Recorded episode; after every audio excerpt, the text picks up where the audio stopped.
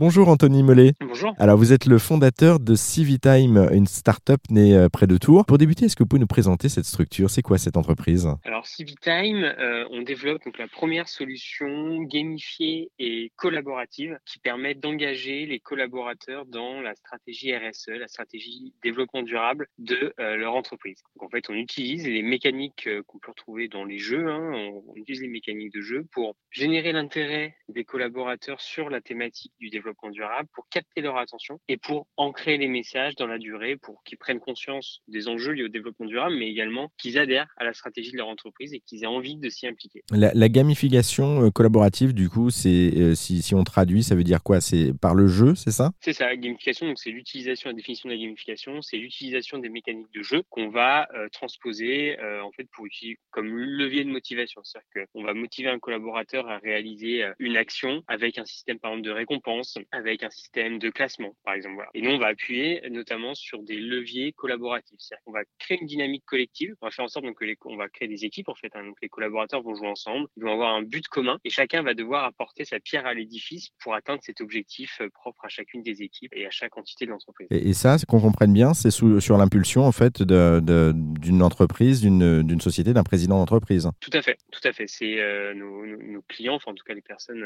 à qui on s'adresse sont euh, les responsables RSE, les directeurs de développement durable, les RH, la communication interne. En fait, tout service qui a besoin d'ancrer des messages auprès des collaborateurs et euh, bah, qui sont un peu dépourvus de solutions, avec des solutions aujourd'hui traditionnelles de communication interne qui sont de moins en moins efficaces. Donc des gens qui ont besoin d'ancrer les messages avec des, moyens un peu innovants par rapport à ce qu'on a l'habitude de voir en entreprise. Et vous avez déjà de, grosses entreprises, en tout cas, qui vous ont sollicité. Merci beaucoup, Anthony euh, Mollet, pour euh, cette rapide présentation de votre activité euh, Civitime. Euh, si vous souhaitez, vous, euh, qui nous écoutez, en savoir un petit peu plus, eh bien, on vous a mis tous les liens sur notre site internet erzen.fr.